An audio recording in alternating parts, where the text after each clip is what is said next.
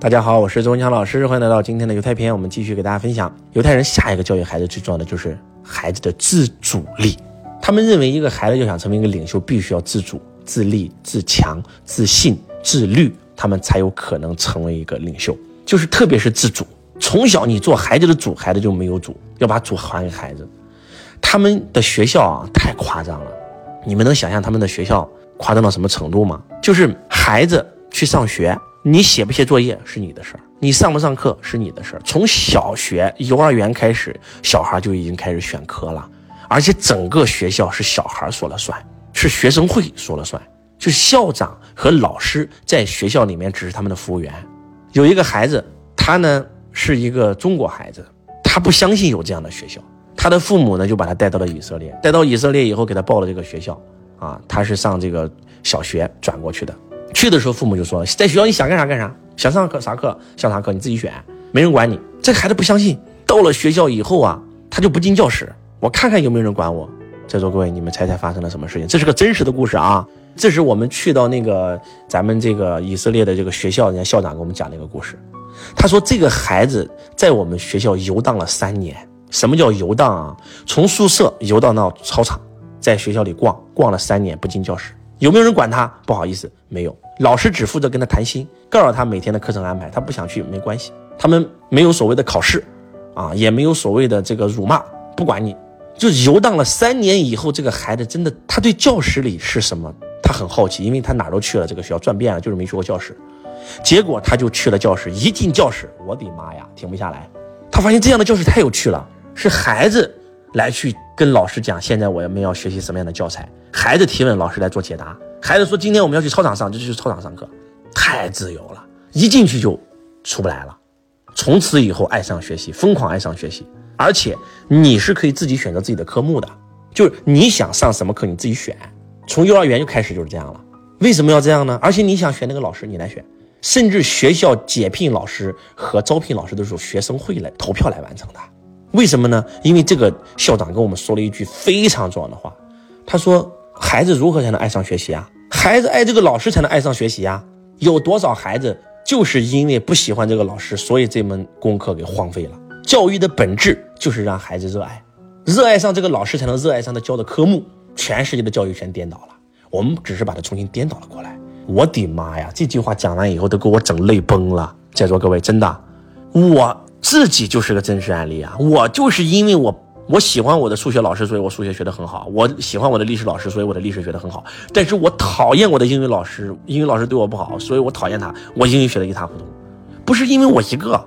我采访过很多孩子，包括我自己家孩子。哎，你为啥这门功课不好啊？因为我很讨厌这个老师。我们刚换了那个老师啊，这个这个对我态度很恶劣。在以色列不会发生这样的事儿。你不喜欢这个老师，你可以把他裁掉，或者你不上他课，你选择一个你喜欢的上就完事儿了。他们是从小学就开始分科了。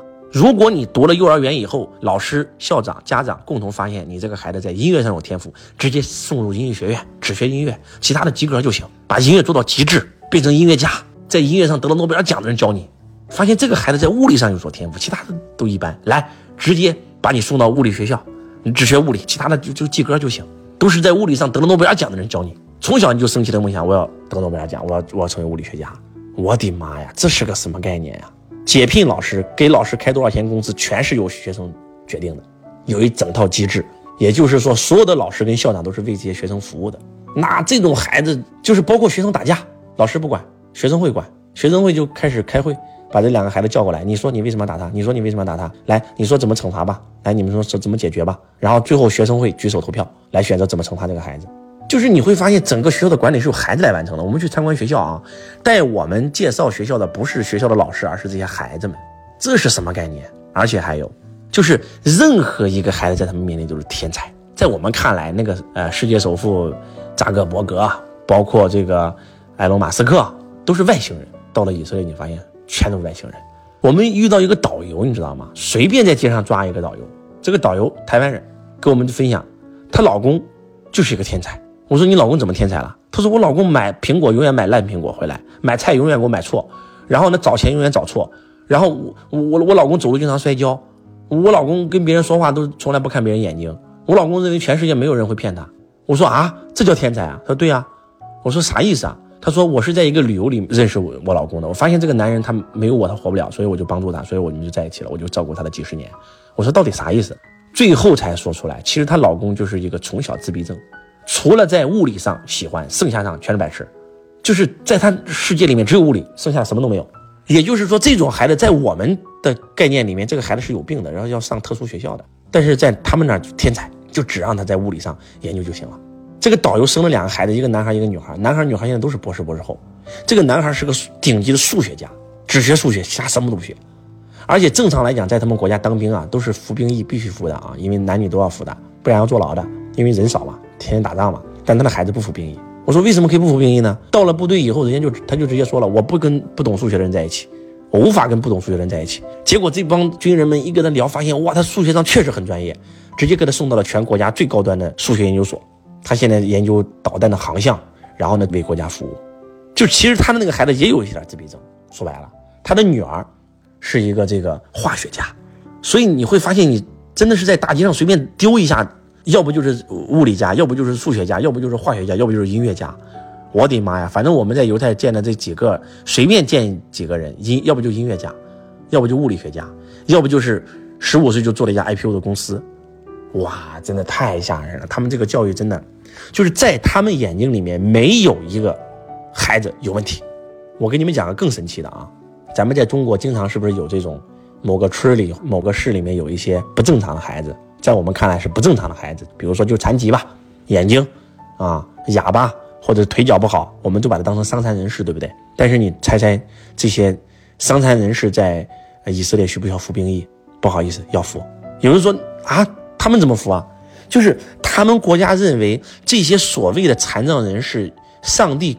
关上了一扇窗，一定为你打开了一扇门。他在某个上面一定有特长，比如说瞎子，他的听觉肯定很灵敏，就让他去负责部队的监听工作。我的妈呀！我听完以后给我震撼的一塌糊涂。就是他们把每一个人都当成天才，所以每个人都真的变成了天才。我们家长经常是把孩子当成废材、庸才，当成不正常的。比如说孩子多动症，我们很多父母都认为孩子有病。我的妈呀！孩子就真的认为自己有病了呀？家长都认为孩子有病，老师也认为孩子有病，那孩子不就到最后就真有病了吗？因为孩子在小的时候，他对父母说的话是无条件接受的，而在以色列，他们认为人人都是天才，真的太震撼了。建议大家真的去一趟以色列，那去完以后，了解完他们的家庭教育，了解他们学校教育以后，哎呀，这个真的是太吓人了。而且他们把家庭教育、学校教育跟社会教育做了一个完美的闭环，父母对孩子之间交流是家庭教育嘛，学校是学校教育嘛。而社会教育就是他们的这个部队啊、服兵役啊、整个社会的环境啊、氛围啊，对吧？比如说徒步旅行，这是一个社会常态。他们把社会也当成了一个大课堂，你知道吗？就是他们把家庭教育、学校教育跟社会教育做成了一个闭环，而我们这三个教育是割裂的，甚至没有家庭教育，只有学校教育。社会教育就是对你一顿毒打。所以，哎呀，我觉得真的太厉害了。而且我们的学校教育其实也是把孩子当成流水线的产品来培养，其实这都是。非常不好的事情，我特别渴望能够在这方面能够真的为咱们国家做点啥。我会继续努力。然后呢，我们也准备跟以色列的一些非常厉害的教育学家合作啊。未来可能周老师也准备在中国办一个这个专门类似于犹太这样的这种教育的学校，也会把家庭教育的课程陆续的引进中国，然后来帮助我们更多的中国人，然后呢，能够培养出更多天才的孩子。只有这样。我们民族复兴才能够真真正正的崛起。其实这些东西在中国古代都有，只是很多传统文化被我们整丢了啊！希望今天的分享能够唤醒大家。还是那句话，咱走出去绝对不是为了崇洋媚外，为的就是把人家比咱好的地方学过来，扬长避短，咱发挥出来，超越他们。我是周文强老师，我爱你如同爱自己。